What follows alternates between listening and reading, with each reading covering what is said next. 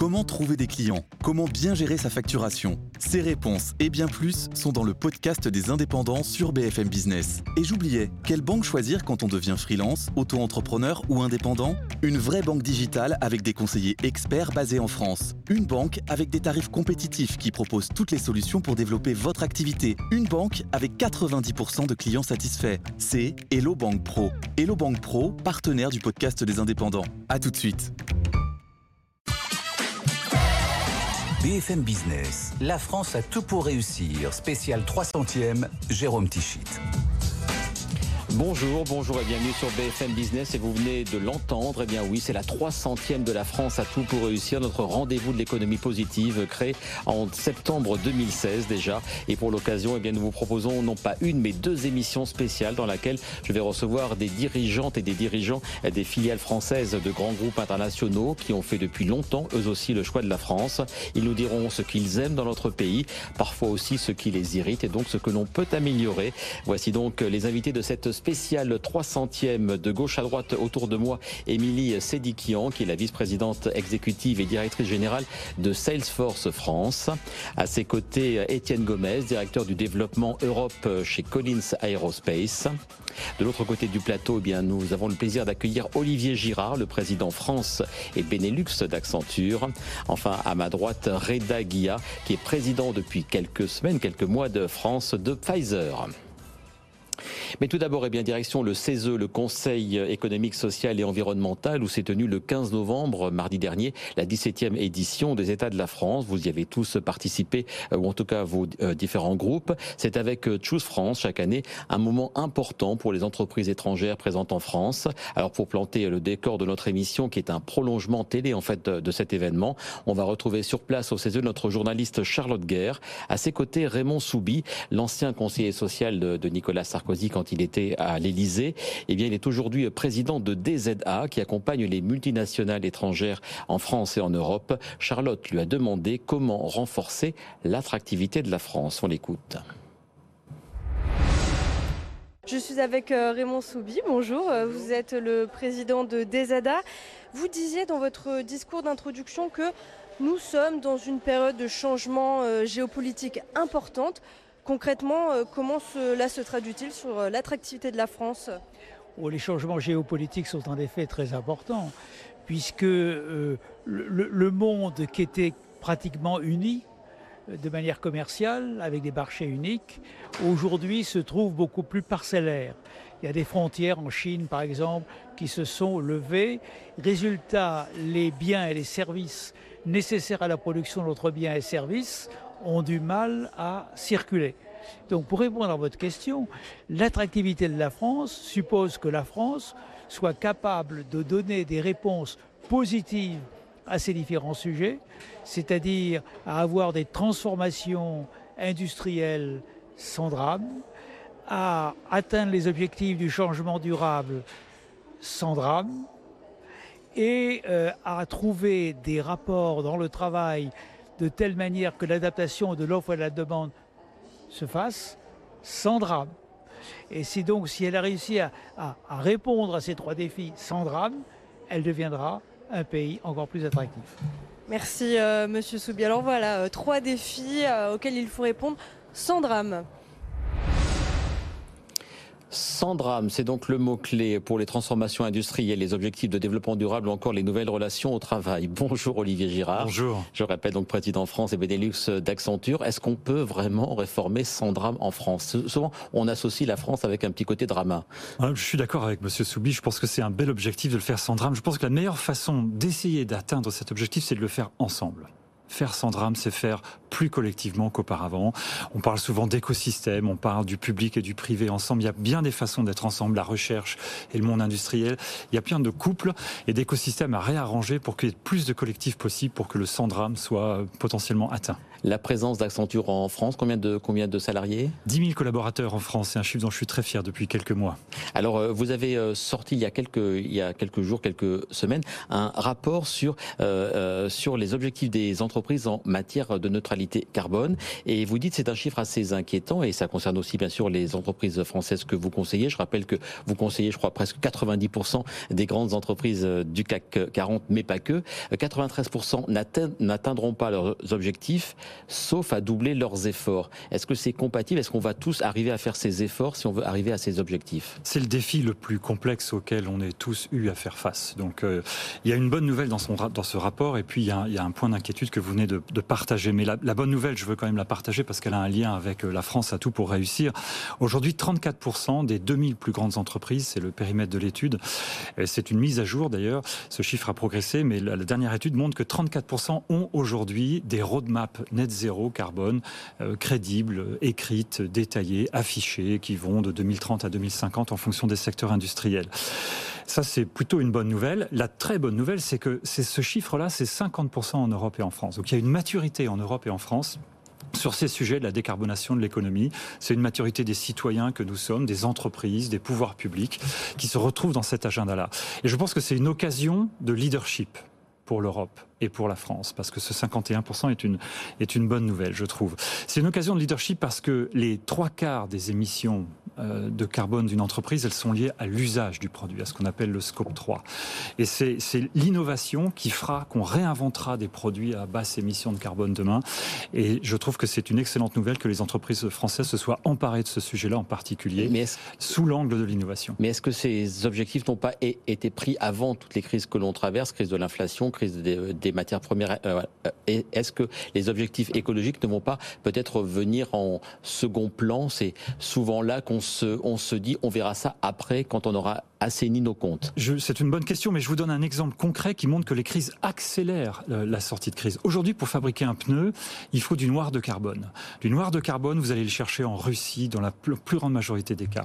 La crise ukrainienne a fait que ce sourcing a dû changer. Donc les gens qui font des pneus en France et ailleurs vont se sourcer ailleurs dans le monde. Mais le vrai impact, c'est l'accélération de l'innovation produit pour faire que le pneu de demain soit moins consommateur de noir de carbone, ce qui est les petites traces de carbone que les pneus laissent quand on, euh, quand on roule avec sa voiture sur une route. Donc on voit bien que les crises ont un premier effet qui est de s'adapter opérationnellement, mais un deuxième effet immédiat qui est d'accélérer l'innovation pour se différencier et pour décarboner la planète.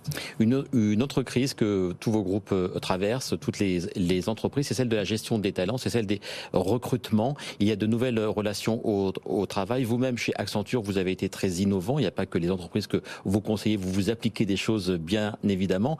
Euh, on en est où, selon vous, en cette fin 2022, sur les relations, notamment des jeunes générations, au travail? Les choses bougent beaucoup. Oui, effectivement, le Covid a, a changé les choses là et il faut s'adapter. Euh, euh, sur un, certain niveau de flexibilité euh, euh, au travail. Mais je pense que le plus important, et c'est lié à votre première question, aux questions sur le, développement durable, j'ai la, tendance de penser que les meilleurs d'une génération travaillent toujours sur le sujet premier de cette génération-là. En France, il y a 30, 40 ans, les meilleurs d'une génération, ils ont fait le Concorde des centrales nucléaires. Les meilleurs des États-Unis l'année dernière, dans pardon, l'année dernière, dans la dernière décennie, c'est probablement été des software engineers qui ont travaillé pour les grandes ce monde dans ce dans ce domaine-là. Les meilleurs de la prochaine génération y travailleront probablement sur la décarbonation de la planète. C'est une bonne nouvelle que la France soit en avance parce que ça veut dire que les meilleurs de cette génération-là travailleront sur ces sujets-là et qu'on aura la capacité à attirer des, euh, les meilleurs de l'étranger aussi pour travailler sur ces sujets-là. Donc je pense que la question des talents, il y a, y a des sujets de flexibilité, mais il y a le sujet numéro un, c'est quand même le sujet sur lequel ces talents vont pouvoir s'exprimer. Et sur la flexibilité, vous qui avez mis en place la semaine de 4 jours pour ceux qui le souhaitaient, vous avez mis des accords très favorables sur le télétravail, je crois jusqu'à 50%, euh, euh, le, et même et même un euh, congé qui peut être pris pendant trois mois, quel que soit le motif, et vous versez, je crois, 50% du salaire. C'est des mesures un peu gadget ou est-ce que vous êtes vraiment très satisfait du, du retour que vous font euh, vos collaborateurs? Non, le retour sur le retour des, des parce que ces, ces pilotes-là ont eu à peu près un an, le retour est très positif. Les gens demandent plus de flexibilité, mais c'est pas la demande première. La demande première, c'est je voudrais avoir un impact sur le monde. C'est pour ça que je parlais de, de décarbonation avant. La demande première des collaborateurs qui nous rejoignent, c'est je veux contribuer à ce que le monde change change vers quelque chose de plus responsable. Je veux faire de la technologie de façon responsable. Je veux contribuer à la décarbonation de la planète. Et j'aimerais le faire dans un cadre plus flexible. Mais la première question reste le contenu et ce sur quoi ils vont avoir un impact. Les atouts de la France, on va euh, en parler donc avec vous, euh, Reda Guia. Vous êtes euh, à la tête de Pfizer France depuis le 1er septembre, mais vous connaissez bien notre pays. Vous y vivez depuis très longtemps. Ce qui m'intéresse, avant qu'on rentre dans le fond de ce que de ce que vous voulez dire sur la terre d'innovation, c'est le regard. Je crois que vous avez la binationalité égyptienne et française. Souvent, il y a du French bashing, y compris de nous-mêmes. On dit qu'on n'est pas bon dans plein de choses. On dit qu'on a des choses qui ne fonctionnent pas. Mais au contraire, on se glorifie parfois de choses pas si bien que ça. Vous, votre regard sur cette France de 2022, quels sont, grosso modo, ses principaux atouts et ses principales faiblesses? Écoutez, tout ce que je peux vous dire là-dessus, parce que ça, c'est une, question vraiment intéressante. Et je vais partager avec vous euh, mon opinion, c'est très personnel là. Quand vous regardez aujourd'hui la France, une société, n'importe quelle société ici, quand on décide d'investir quelque part en Europe, on analyse des pays, on analyse le potentiel, le potentiel de décarbonation, etc., les, talents, l'innovation, etc. Et quand vous analysez les trois dernières années, la France a été le pays le plus attractif en termes d'investissement. Et c'est ce qui ressort du baromètre EY chaque année Exactement, le baromètre EY. D'ailleurs, on a dépassé, ça fait trois ans qu'on dépasse nos deux voisins européens, ce sont des concurrents, euh, l'Angleterre, l'Allemagne, euh, ainsi que l'Italie, l'Espagne, etc. Et quand, et quand vous regardez cela, vous vous dites, bon, quand même, euh, la France a des atouts extraordinaires en termes de talent, en termes d'innovation, en termes même, je vais vous dire, en, France, on est sur une dynamique qui est très positive. Très positive. Non seulement cela, les Français sont très volontaires. Et ça, c'est une qualité extraordinaire. Et je crois qu'on va y arriver.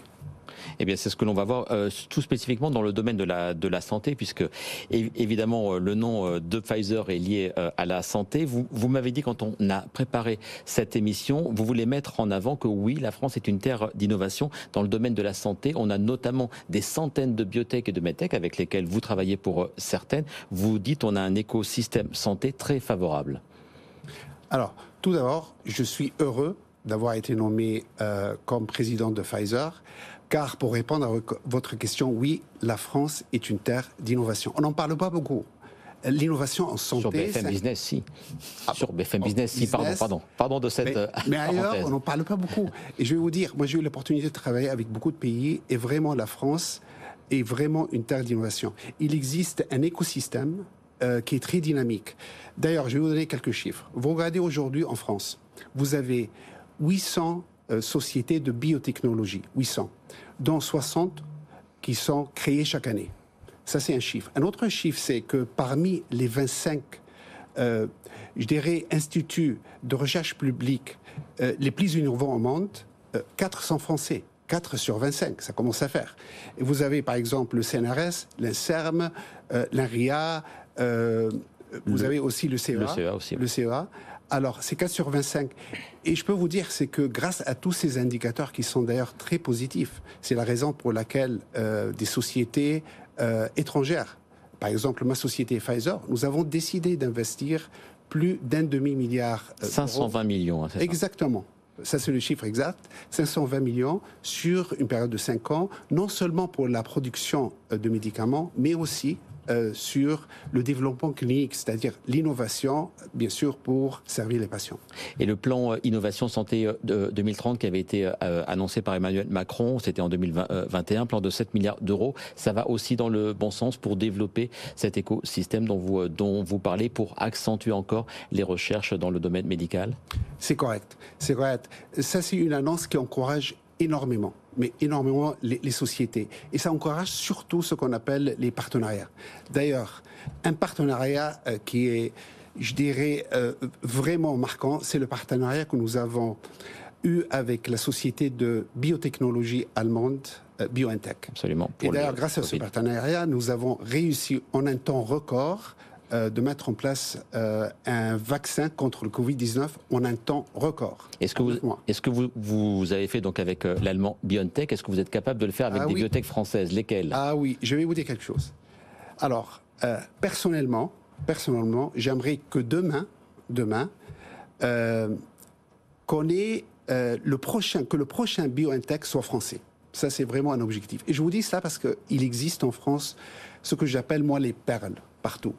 Lesquelles, par exemple? Ah, les perles partout, et on existe partout. Par exemple, nous avons travaillé, nous avons actuellement un partenariat très intéressant avec une société française de biotechnologie, Valneva, qui est basée à, Nantes. Nantes et euh, cette, cette société de biotechnologie est spécialisée euh, dans les vaccins. Est-ce qu'il est important euh, aussi qu'il y ait des partenariats au sens industriel? Parce que donc c'est important d'avoir des startups, des biotech vraiment, mais aussi des gens qui produisent pour, pour vous. Et je crois que du côté des Pyrénées, vous avez un ah partenaire avec qui vous, vous travaillez. Exactement.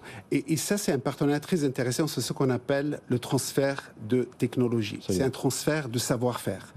Et Grâce à ces transferts, vous avez des fabricants de médicaments français avec des euh, contrats à long terme qui peuvent produire ces, euh, ces molécules qui sont d'ailleurs très difficiles à, à fabriquer car c'est des biotechnologies et qui, grâce à ces biotechnologies, on peut même les exporter de la France euh, nous avons un certain nombre de, contrats qui sont en cours. Le dernier étant Novacep dans les Pyrénées-Atlantiques. Absolument.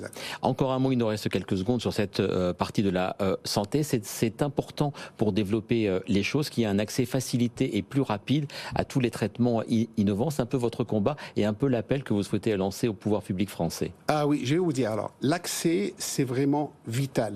Alors, l'accès commence avec le développement clinique qui, comme vous le savez, le développement clinique est assez complexe, c'est lent, mais c'est notre mission. C'est lent, c'est coûteux, euh, ça prend beaucoup de temps, ça peut prendre des dizaines d'années.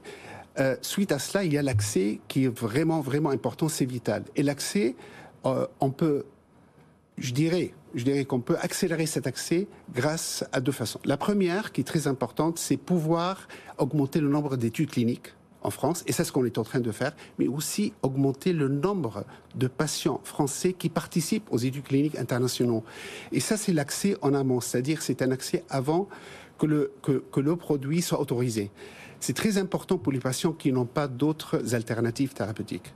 Puis il y a bien sûr euh, vous le savez, euh, l'accès, une fois que, le, que, les molécules sont autorisées, mmh. il y a euh, l'accès sur le marché qui est très important. Et nous, ce qu'on souhaiterait avoir, c'est l'accélération, l'accélération de cet accès aux malades. aujourd'hui, alors, aujourd'hui, la France, d'ailleurs, est la championne d'Europe en termes d'accès, je dirais, précoce. Par contre, on peut aller plus loin. Et je vais vous donner un exemple. C'est quand on par rapport à ce qu'on appelle les, les molécules innovantes. Prenons par exemple l'exemple de la thérapie génique. Avec la thérapie génique, notamment dans les maladies rares, vous avez une injection. Grâce à une injection, on arrive quelque part à freiner la progression de la maladie, voire à sauver des vies. Et, là-dessus, je dirais que euh, le système de soins français n'est pas encore complètement prêt à accueillir ce type de, euh, de traitements qui sont basés uniquement sur euh, une injection. Alors aujourd'hui, pour répondre à vos questions, oui, il y a du travail à faire par rapport aux, euh, je dirais, le modèle économique de ces produits-là et leur intégration dans les parcours de soins des patients. Alors vous, on a beaucoup donc euh, parlé donc avec vous de l'innovation en, termes de santé, mais la France est aussi une terre d'innovation en matière euh, d'aéronautique depuis très longtemps. D'ailleurs, euh, Étienne Gomez, bonjour, directeur du développement Europe donc chez Collins Aerospace. Votre entreprise est présente en France depuis très longtemps d'ailleurs via Ratier Figeac depuis 1904. si mes chiffres sont à jour, 11 sites pour la France, 3400 collaborateurs. 3400 collaborateurs, dont 700 ingénieurs. Et cette, et cette terre de pionniers, parce qu'on a tous en tête évidemment les Clément, Adair, etc. Donc ça, c'est le 19e siècle. Depuis, bien sûr, des choses ont été faites plus modernes, les Concorde, les Rafales. C'est vraiment, euh, euh, historiquement, on est dans un pays qui aime et qui produit euh, brillamment de l'aéronautique.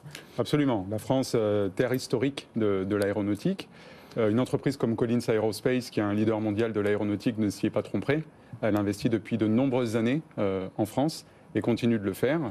Notre PDG a annoncé à Choose France au mois de juillet un investissement euh, proche du demi-milliard de, de 400 millions, c'est ça millions, 400 euh, millions d'euros sur les cinq prochaines années pour nos, cinq prochains, nos, cinq, nos 11 sites pardon, euh, en France. Et qu'est-ce que vous allez en faire de ces 400 millions? Alors, je rebondis sur ce que disait le président d'Accenture. Évidemment, nous sommes à la croisée des chemins. le trafic aérien continue de croître. Il va même croître fortement dans les prochaines années. Il est donc essentiel de s'attaquer à la question de l'empreinte carbone du trafic aérien. Et pour ça, Collins Aerospace, en tant que leader du secteur, est évidemment partie prenante. Et donc l'innovation aujourd'hui dans notre secteur, je dirais, elle est focalisée à 95% autour de la décarbonation, le scope 3, mhm. la décarbonation des usages de l'avion. Donc beaucoup de R&D, ces 400 millions vont beaucoup euh, euh, aller vers la R&D, vers, de la production eux aussi Alors absolument, 90% de l'investissement sera dédié à de la R&D. Euh, décarboner un avion, aujourd'hui, ça veut dire plusieurs choses. Ça veut dire d'abord réduire le poids de l'avion. Donc on travaille chez Collins sur les thermoplastiques pour réduire les, structures. On travaille également sur l'électrification afin de, pouvoir euh, supprimer euh, de l'hydraulique, des circuits hydrauliques qui sont pesants. Euh, d'autre part, on travaille à électrifier cet avion pour des technologies hybrides électriques, comme sur nos automobiles. Mhm. À plus long terme, l'hydrogène va nous permettre de complètement décarboner avec un horizon à 2050, d'être neutre en carbone sur le transport. Et on en parle souvent, l'hydrogène, c'est un des atouts de la France, c'est une filière qui, est, en train de bien se euh, structurer. La France, c'est aussi des plans d'aide. On, on, a parlé du plan Innovation Santé 2030, c'est aussi le plan plus global France 2030. Il y a tout un volet euh, aéronautique. Il est de combien et est-ce qu'il est suffisant euh, à vos yeux cet apport de quelques milliards d'euros Alors 4 milliards d'euros sur le, sur le pilier mobilité qui inclut les véhicules automobiles et l'aéro. Il y a le pilier hydrogène. Donc vous avez tout à fait raison de le dire que si Collins investit 400 millions en France, c'est parce que la France co-investit. Donc euh, on est vraiment dans un écosystème. Donc vous aviez absolument raison de dire que la France a un atout à jouer. Aujourd'hui, euh, on parlera des talents, mais euh, la France attire des talents et entretient ces talents parce qu'elle est justement à, la tête de cette industrie. Donc nos, investisseurs ont choisi la France parce que c'est une histoire durable. Voilà, c'est ça que je, pense qu'il est important de noter. Euh, à euh, Ratier-Figeac, donc à Figeac, dans le Lot, les hélices, euh, une histoire de plus de, de plus de 100 ans. Aujourd'hui, on utilise des synergies sur les plans de financement de l'État français pour pouvoir développer des hélices plus efficaces, moins, moins, consommatrices en, carburant. On utilise également ce plan pour pouvoir électrifier, donc je vous en parlais, les volets de l'avion mhm. à, Vernon, à Saint-Marcel, en Normandie. Euh, où on électrifie les structures, donc euh, euh, afin de remplacer des moteurs hydrauliques par des moteurs électriques. On va parler donc, vous en parliez tous, euh, de gestion des talents. Je vous donne euh, la parole. Bonjour Émilie Sédikian, vice-présidente exécutive et directrice générale de Salesforce France. Pour vous, justement, la gestion des talents, c'est un des enjeux majeurs des prochaines années. Ça l'est, euh, voilà, depuis quelques mois, mais ça l'est encore plus. Et vous êtes au cœur, vous, chez Salesforce, de trouver les solutions pour gérer au mieux pour vous-même, mais aussi pour vos clients, cette partie-là et cet aspect-là. Bah, tout à fait. Vous voyez, d'ailleurs, je suis très bien entourée puisque j'ai mes clients et mes partenaires autour de cette table. Ça montre qu'effectivement, Salesforce est toujours ce leader de la gestion de la relation client euh, qui permet à toute entreprise de pouvoir se connecter avec ses clients, ses salariés et son écosystème. Et pour faire ça, bah, on a aujourd'hui en France 2000 salariés, mais plus de 80 000 personnes qui travaillent autour des technologies Salesforce. Et je peux vous dire que le premier euh, frein, entre guillemets, à l'usage technologique reste effectivement de savoir trouver des talents sur Paris, mais également dans les régions. Et donc j'aime à définir euh, le fait qu'on n'est pas juste une entreprise, mais qu'on on est effectivement un écosystème et qu'on doit faire vivre cet écosystème et faire grandir euh, pour grandir également, et donc euh, travailler de manière assez massive sur les talents. Cet investissement de, qui a été annoncé il y a quelques mois de 3 milliards de dollars sur 5 ans en France par le groupe Salesforce, ça va porter sur, sur quoi? Qu'est-ce que vous allez faire de tout cet argent que vous allez investir dans notre pays? Alors déjà, c'est un une relation très affective entre Salesforce et la France, puisque la toute première acquisition du groupe a été faite où? En France, avec Instranet, euh, donc il y a un peu plus de 15 ans. Et donc du coup, il y a vraiment cette intention, c'est plus qu'une relation, c'est un engagement long terme. Il y avait déjà eu un plan d'investissement de 2,2 milliards qui a été euh, réalisé. Euh, là, effectivement, j'ai annoncé en, mars dernier avec le cofondateur Parker Harris un nouvel investissement de 3,5 milliards, voilà, ça, de 2022 à 2025 2026 qui porte sur quatre chapitres. Le premier, c'est effectivement bah, de continuer à travailler sur euh, l'emploi direct de Salesforce et du, et de coup de venir investir encore de plus fort les territoires et les régions. Euh, Aujourd'hui, on fait 40% de notre chiffre d'affaires dans les régions au-delà de l'Île-de-France. Le second chapitre porte sur la R&D, puisqu'on a la chance aussi en France d'avoir développé deux centres de R&D euh, à Paris et à Grenoble. Et donc, on continue cet investissement autour de la data, autour de l'indexation de la donnée, autour du langage naturel. Et puis, on a un troisième chapitre autour de l'employabilité et donc de faire vivre cet écosystème euh, autour de nous et donc de savoir investir pour pouvoir former des talents nouveaux, de venir euh, remettre à l'emploi euh, des profils différenciés. Et donc, on a tout un programme qu'on appelle la Talent Factory et on travaille sur cinq leviers. Euh, les jeunes, bien sûr, avec des partenariats avec, des écoles, les décrocheurs scolaires, la partie réfugiés, où on, a aujourd'hui un très beau vivier, des très, belles histoires, où on arrive à ramener à l'emploi aussi bah, des réfugiés dans la tech grâce à une plateforme de formation qui est disponible en anglais en français qui s'appelle Trailhead.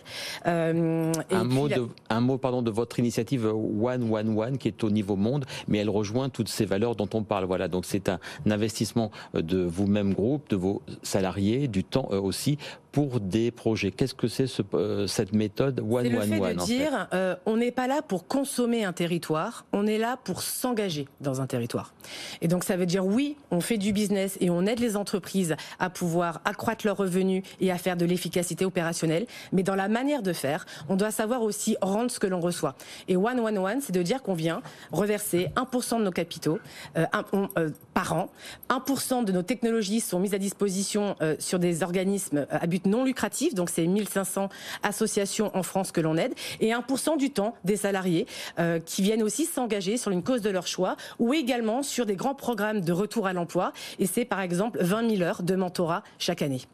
Eh bien voilà pour ces et un mot juste encore sur les JO de Paris 2024, un grand événement pour la France. Je crois que Dans les serez- 3,5 milliards, Eh ben il y a voilà. effectivement euh, un très beau partenariat puisqu'on est le partenaire technologique de Paris 2024 et on, on espère qu'on saura offrir une expérience fantastique pour tous les fans de France. Il y a mille choses à dire avec vous. Un tour de table très rapide. Euh, la France a tout pour réussir. Pourquoi en trois mots? Je commence avec vous, Émilie.